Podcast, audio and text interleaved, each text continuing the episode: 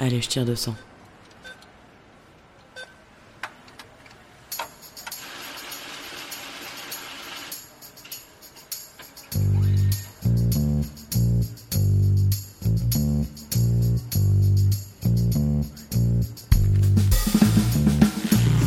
Fric, thune, Pognon. oseille, La moula. risby, Salaire. Honoraire. Prime. Pension de retraite. Livret A. héritage, Assurance vie. Impôt. Déduction. Investir. Bitcoin. Crédit. Intérêt. SCPI, Plan d'épargne action. PER. Travailler, se marier, se paxer, ou vivre en union libre, fonder une famille, épargner, acheter un appartement ou une maison. Autant d'étapes de la vie, mais aussi trop souvent d'occasions de s'appauvrir, voire de se faire avoir pour les femmes mal informées. Mais il n'est jamais trop tard pour se poser les bonnes questions sur sa situation financière et sur son patrimoine actuel ou à venir. Et tant qu'il en est encore temps, mettre en place des stratégies d'épargne et d'investissement pour éviter de se réveiller un jour complètement fauché, voire spolié. Bien sûr, l'argent concerne les hommes comme les femmes, mais dans ce podcast, nous avons posé un regard spécifique de femmes, de mères, de filles sur l'argent. On ne vous racontera pas pour la énième fois l'histoire de l'émancipation économique des femmes. Vous avez déjà lu partout que les femmes ont attendu 1965 pour avoir le droit d'avoir un chéquier à leur nom. En revanche, si ce que vous raconte votre banquier vous paraît obscur ou complexe, ce podcast est fait pour vous. On ne vous conseillera jamais d'acheter tel ou tel produit financier. On ne vous promettra pas non plus que vous pourrez prendre votre retraite à 35 ans fortune faite, mais nous vous aiderons à peser le pour et le contre avant de prendre une décision qui engage vos sous. Je suis Corinne Goldberger, journaliste. Tous les 15 jours, avec Thierry Wayon, auteur de Les filles osons parler d'argent, nous répondons avec pédagogie et sans tabou aux questions que se posent les femmes de toute génération sur leur argent, avec nos expertes et nos experts. Comme le dit souvent Thierry, pensez d'abord à votre peau. Alors maintenant qu'on s'est dit tout ça, parlons cash les filles. Je déprime moins en simulant l'orgasme qu'en simulant ma retraite. C'est le genre de pancarte ironique brandie par des femmes qu'on a vues lors des manifestations contre la retraite à 64 ans. Et si on a pu voir beaucoup de femmes lors de ces mobilisations, c'est parce que beaucoup de femmes ont vu le piège qui se referme sur elles. Il va être encore plus difficile d'obtenir leur trimestre de retraite en travaillant jusqu'à 64 ans quand elles ont des carrières hachées, des arrêts de travail et du temps partiel pour élever leurs enfants, voire des périodes de chômage après avoir suivi leur conjoint à l'étranger. Alors pour le moment, nous ne savons pas si la réforme Macron va passer et ce qu'il restera du projet initial. Mais une chose est sûre, il faut parler de la retraite des femmes et des stratégies à mettre en place le plus tôt possible pour avoir la meilleure retraite possible. Et pour en parler concrètement et sans tabou, nous recevons aujourd'hui Valérie Batting, fondatrice du cabinet Sapiendo. Bonjour Valérie. Bonjour Corinne. Merci d'avoir accepté notre invitation. Je lis sur votre site que Sapiendo est une plateforme digitale qui a pour objectif de permettre à chacun de son chemin de randonnée dans le maquis de la retraite. Maquis, c'est le bon mot en effet quand on commence à tenter de se retrouver, de circuler dans l'information sur la retraite. Alors pour vous présenter Valérie, que propose concrètement la société Sapiendo? Donc Sapiendo est une société donc, qui a vraiment pour but de démocratiser le conseil retraite et d'aider chacun à toucher le maximum à sa retraite, ce qui n'est pas une mince affaire. Donc on propose beaucoup de conseils et d'outils qui facilitent l'accès à l'information parce que c'est rapide, parce que c'est fiable et parce que c'est moins cher qu'ailleurs. Alors, pour continuer à débroussailler le maquis, commençons par des notions simples. Quand on cherche des chiffres sur les différences de montant moyen de pension entre femmes et hommes, on trouve une différence de 40% en moyenne sans qu'on sache si on compare juste les pensions du régime général, si les pensions comparées comprennent aussi la pension du régime complémentaire, si les comparaisons tiennent compte éventuellement de la pension de reversion qui peut s'ajouter à la pension de retraite. Donc Valérie, pouvez-vous nous détailler ces différences de pension entre femmes et hommes? Avec plaisir. Donc 40%, c'est vraiment la différence de pension entre hommes et femmes, mais tout, toute pension de retraite confondue mais sans compter la réversion.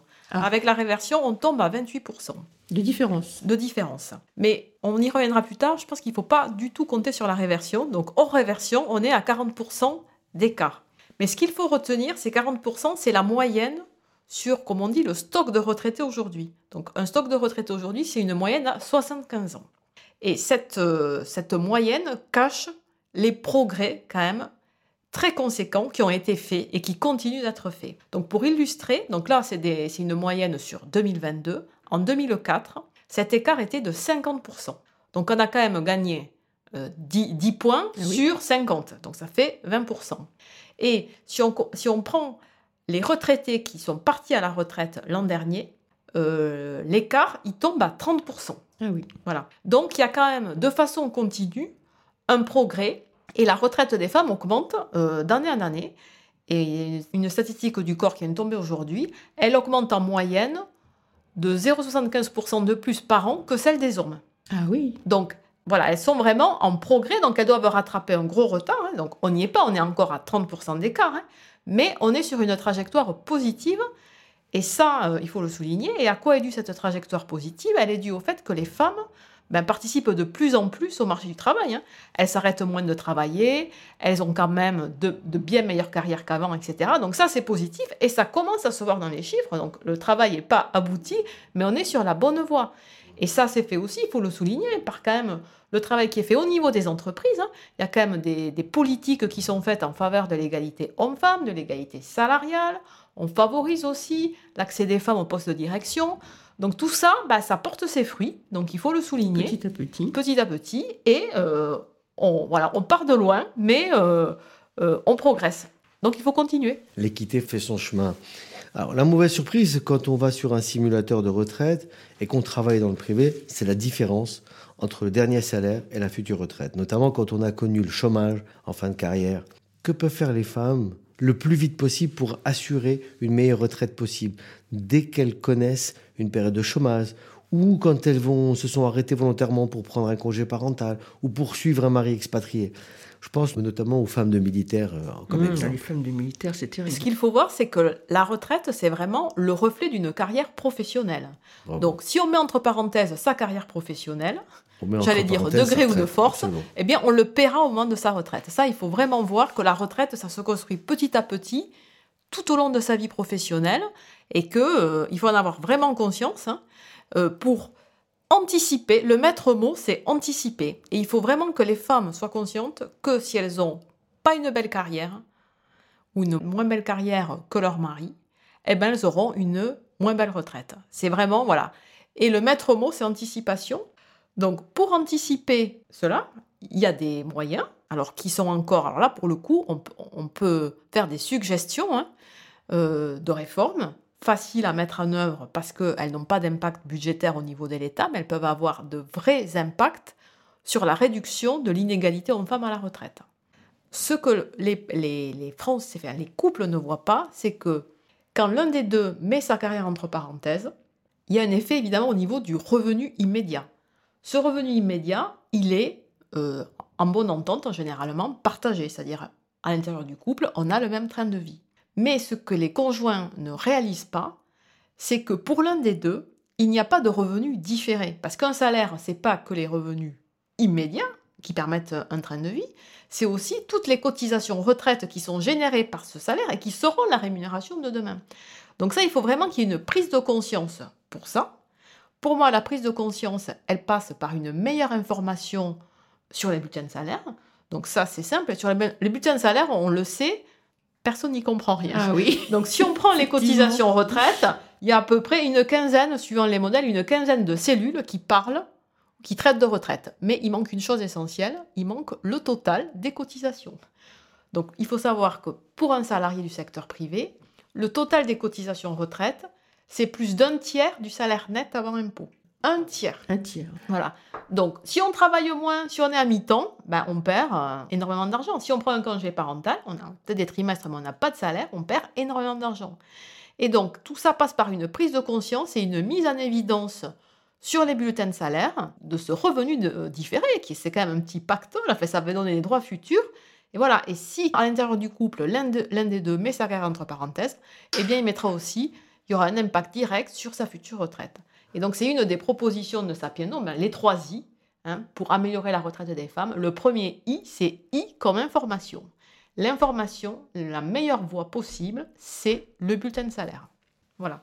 Alors, on a une deuxième proposition, pour justement, pour rétablir l'égalité quand il y a des inégalités de carrière. Oui. Voilà. C'est, on parle de partage quand l'un des deux donc met sa carrière entre parenthèses. Donc l'illustration caricaturelle, je dirais, c'est la femme d'expatrié. ou la femme de, mili- de militaire, comme Absolument. vous l'avez dit. Voilà, parce que Oui. là, l'activité du conjoint force implicitement à l'arrêt presque de- d'une Oui, d'une j'en- activité. J'en profite pour glisser à une statistique que j'ai vue. hein. J'ai lu que la moitié seulement des femmes d'expat travailleraient sur place, parce que les autres, qui ne tra- celles qui ne, ne travaillent pas, ben, tout simplement, souvent, elles se retrouvent dans un pays qui n'accorde pas le droit de travailler aux, Oui, aux étrangers. exactement, il n'y a même pas le droit de travailler. Ou Voilà. si elle travaille, bah, c'est ce qu'elle trouve. Mais en tout cas, il n'y a pas de carrière, il n'y a pas de progression. C'est c'est impossible. Dans la moitié des cas. Voilà. Donc, du coup, si on est conscient que un salaire, ce n'est pas que du revenu immédiat, mais c'est aussi du revenu différé, Différé. par la retraite.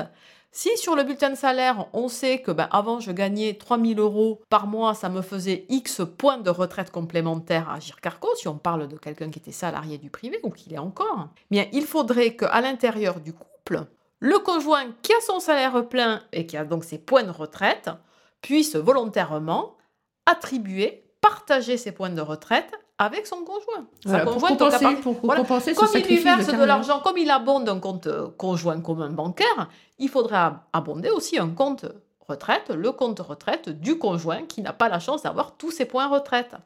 Et ça, il faut le faire au fil de l'eau. C'est très important. Il ne faut pas attendre le divorce, la catastrophe. Chaque année, il faut le faire. Je voudrais juste pour compléter de manière positive ce que vous dites, ce qui est que en réalité, quand dans un couple, il y en a un des deux qui est appelé à des fonctions extraordinaires et qui est appelé à gagner plus d'argent, qu'il soit militaire, expatrié, enfin peu importe, je pense qu'il serait important de faire circuler l'information selon laquelle dans un couple, l'un des deux peut compenser la, retraite de l'autre. Je veux dire par là que si on part en expatriation, celui des deux qui gagne mieux sa vie va pouvoir faire, sans un effort extraordinaire, un investissement locatif, c'est-à-dire prendre un crédit et avoir un loyer qui va payer un crédit pour schématiser, au nom de celui des deux qui va mettre pendant cette période d'expatriation sa, sa vie en professionnelle en berne. Pareil, c'est- exactement la même logique. Quand- Absolument. Quand, moi je parle du partage des points de retraite, c'est C'est le le partage partage- de la richesse. voilà. c'est- et là, c'est la retraite par répartition. Absolument. Mais si c'est pas possible de partager euh, cette richesse-là, qui est la, la retraite par répartition, déjà aujourd'hui, c'est pas possible. hein. C'est c'est un projet, c'est- une proposition. hein. C'est le deuxième I invité au partage. C'est la Bon. proposition batting. Voilà, c'est la proposition Sapiendo. Donc c'est le deuxième I invité au partage. Bon, c'est pas encore possible, mais franchement, c'est pas très compliqué. Il n'y a pas d'impact budgétaire pour l'État puisque c'est un partage à l'intérieur du couple, donc ça peut se décider facilement. Mais en attendant, puisque c'est pas possible, on peut très bien partager ben, de, euh, de l'épargne. L'épargne va compenser tout à fait le, le manque de points de- ou le manque de retraite par répartition. Donc tant qu'on ne peut pas faire un équilibre au niveau de la retraite par répartition, on peut très bien envisager un rééquilibrage, une compensation via de l'épargne, tout à fait. Absolument. Alors, je voudrais qu'on parle du, du PER, du, du- du plan épargne retraite. hein, on en a parlé dans d'autres épisodes. Je voudrais votre avis, Valérie. euh, ce, ce- ce plan épargne retraite, euh, pour qui il est le plus avantageux, euh, selon vous? Pour quelle euh, catégorie de femmes? Est-ce que c'est euh, plus intéressant pour celles qui payent beaucoup d'impôts et euh, qui sont en même temps plus rares que les hommes? Est-ce que c'est pour euh, les femmes, par exemple, je pensais euh, bah, euh, des célibataires qui sont euh, euh, célibataires, locataires, sans patrimoine, sans enfants, donc qui n'auront euh, ni trimestre supplémentaire pour enfants élevés, ni pension de reversion. C'est c'est pour qui le plan épargne retraite? En tout cas, c'est le, le plus Oui. intéressant. Pour qui? Le plus important, le conseil, c'est que les femmes épargnent pour elles-mêmes et épargnent en leur nom propre. Ça, c'est fondamental. Alors que ce soit un PER, une assurance vie, un investissement locatif, là, je laisse les gestionnaires de patrimoine parler parce que c'est toujours fonction de ses revenus, de sa capacité d'épargne, etc. etc. Bon, le, le PER est une solution. Mais je veux dire, si on parle du PER, il faut que chacun dans le couple ait son PER. Il y a le PER du, du mari, le PER de l'épouse. Il y a l'assurance vie du mari et Voilà. l'assurance vie de la femme. Chacun doit avoir son épargne. Mm. Et il ne faut pas confier à l'un le fait de, de tout épargner en, se disant, Ben, s'il arrive un malheur, j'aurai la réversion. Non, c'est chacun doit avoir sa propre épargne. Et je souligne d'ailleurs l'énorme avancée que ça- paraît évident aujourd'hui. Enfin, moi, ça me paraît évident.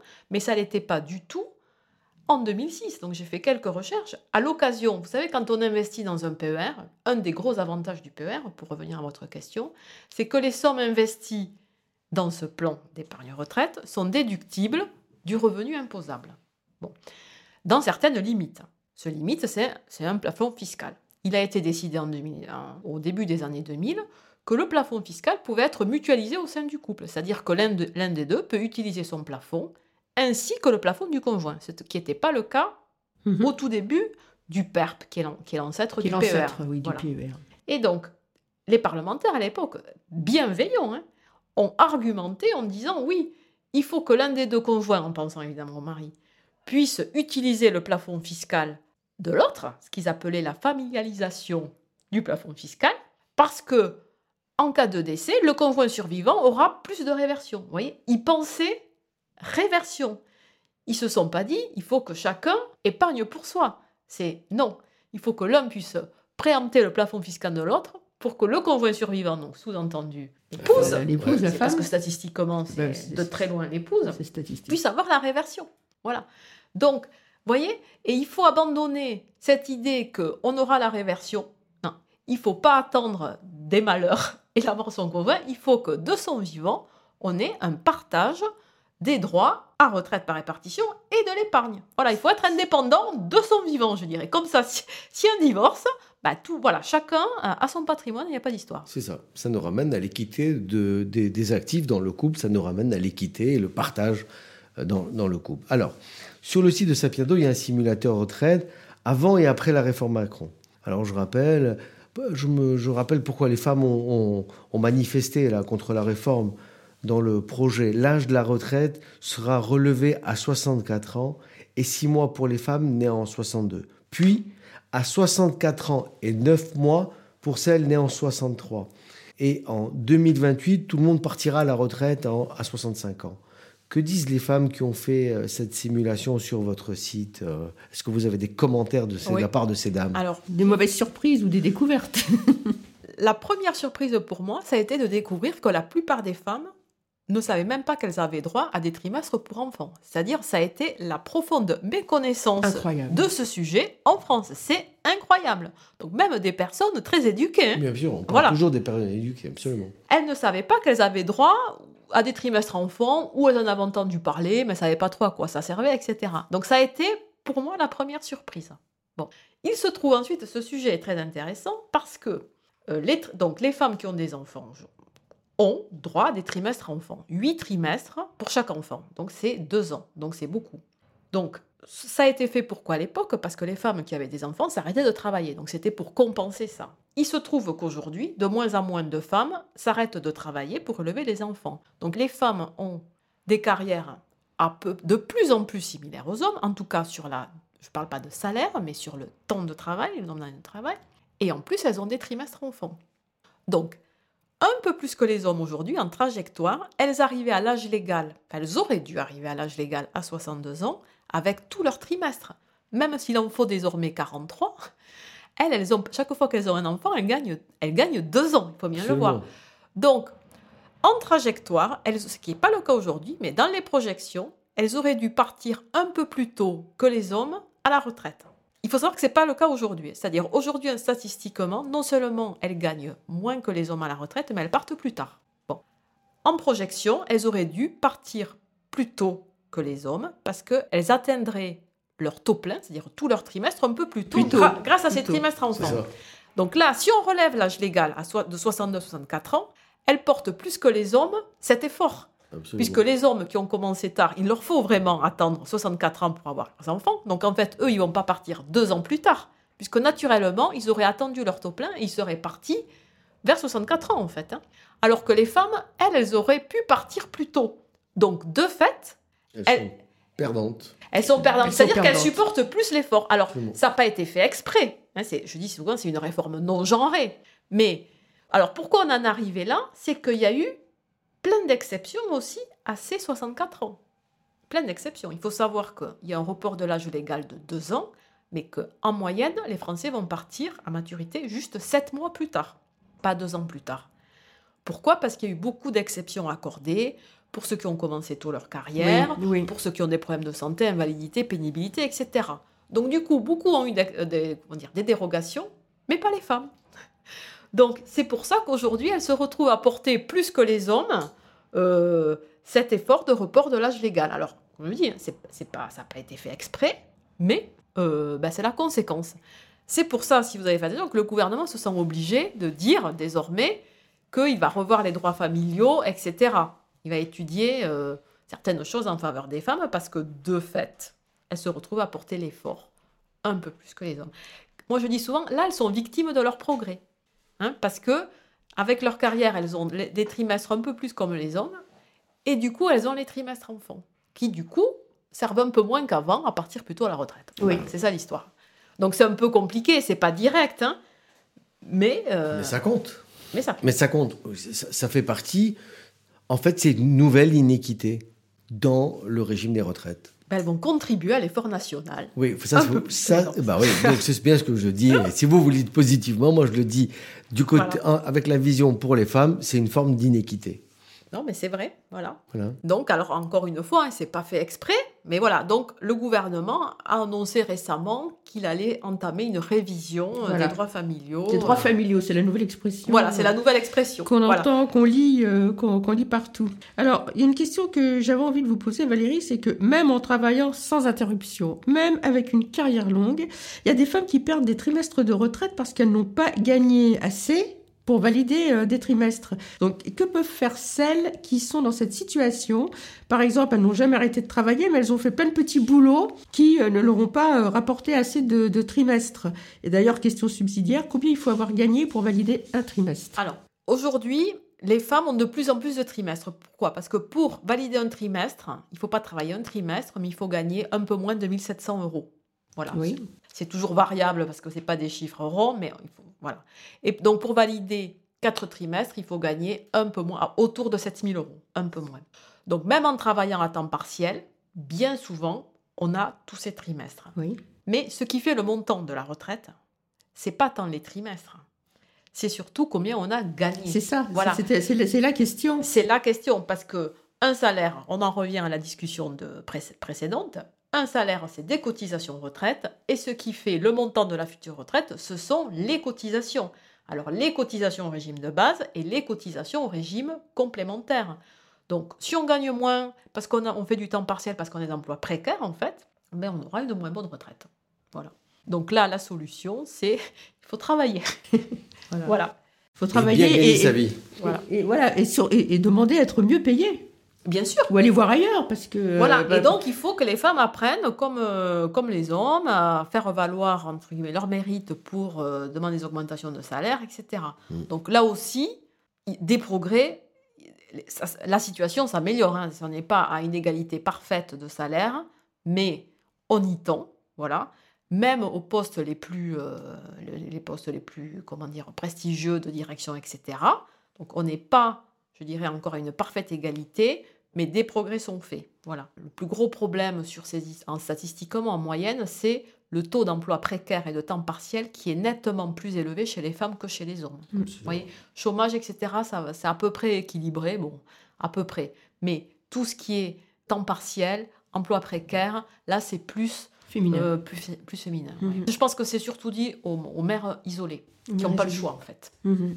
Il n'y a pas que les mères isolées, il y a aussi les femmes qui ont fait des enfants euh, et qui se sont arrêtées un petit peu trop longtemps, qui ont perdu leur employabilité et qui se retrouvent à, à recommencer dans la vie professionnelle en, dé- en redémarrant hein, en bas de l'échelle pour faire leurs preuves et revenir à Alors, gagner des galons. Merci d'aborder ce point, Thierry, parce que ça rejoint exactement le troisième I, la troisième proposition de Sapiendo.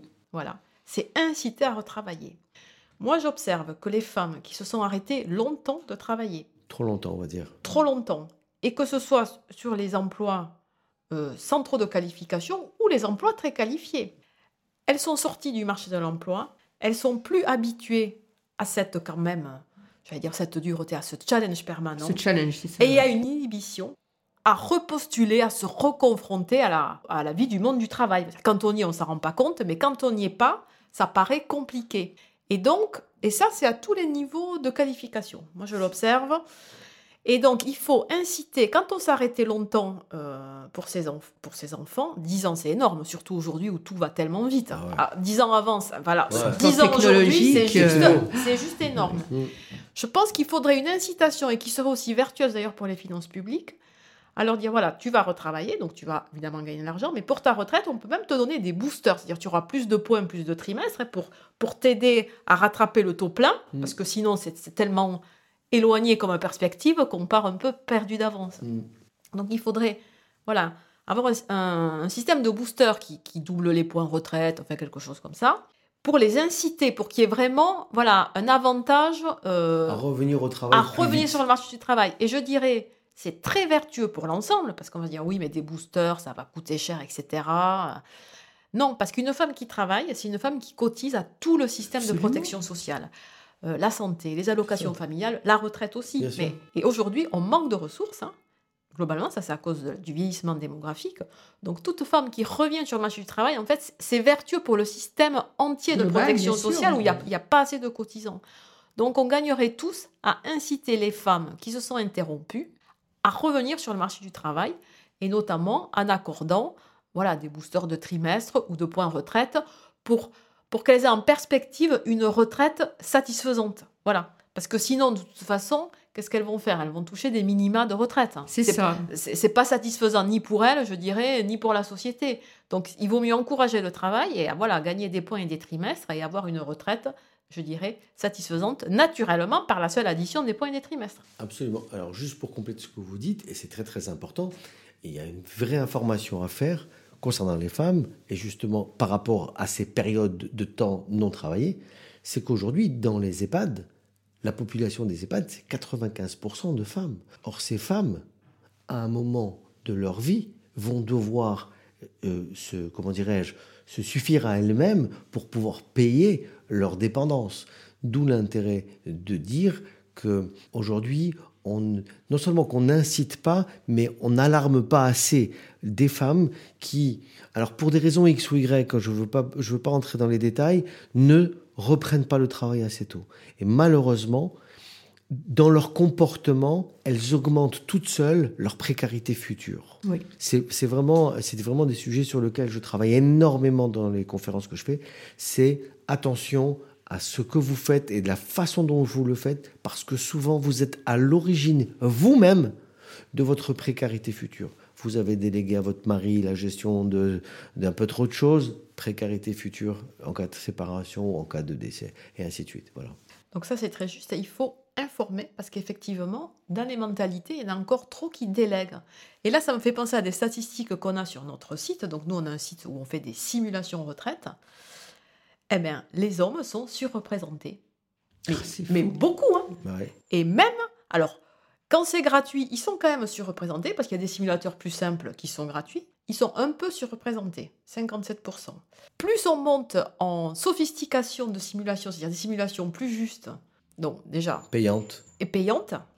Plus c'est sophistiqué et cher, alors là, ça, ça devient, on, arrive de, à 57% de surreprésentation des hommes à 80%. 80%. 80% Ça veut dire de nos que- études sont faites pour les Ça hommes. veut dire qu'il il- il C'est y a énorme, un déficit considérable de femmes qui Oui. gagnent très bien leur vie, qui sont dans la vie active et qui ne se posent même pas la question. Mais ça revient au ou qui sujet. dépensent pas pour elles-mêmes pour Bah ouais. ça. Voilà, ça Ouais. revient, ça m'y fait penser. C'est ce que oui, c'est la, la délégation ça. à d'autres. Et il faut, voilà, c'est chacun, c'est son salaire, sa retraite.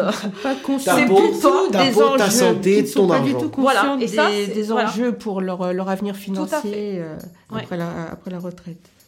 Et c'est la fin de la première partie de cet épisode sur les femmes et leur retraite. Valérie Battigne, euh, merci d'avoir été avec nous tout au long de cet épisode. Merci aussi à nos auditrices et à nos auditeurs d'avoir écouté cet épisode. On espère qu'il va vous aider à préparer votre retraite tout au long de votre vie professionnelle et que tous ces sigles, Agir, ARCO, PER et ces histoires de, de trimestres à valider sont plus clairs pour vous. Si cet épisode vous a plu, n'hésitez pas à le partager à partir de votre appli Spotify, Apple Podcast ou Deezer, entre autres. Abonnez-vous à notre podcast. N'hésitez pas à nous laisser des commentaires et des étoiles. Vous pouvez aussi retrouver les conseils de Thierry dans les livres qu'il a coécrits Les filles osons parler argent chez Duno et aussi L'argent au féminin chez Ellipse.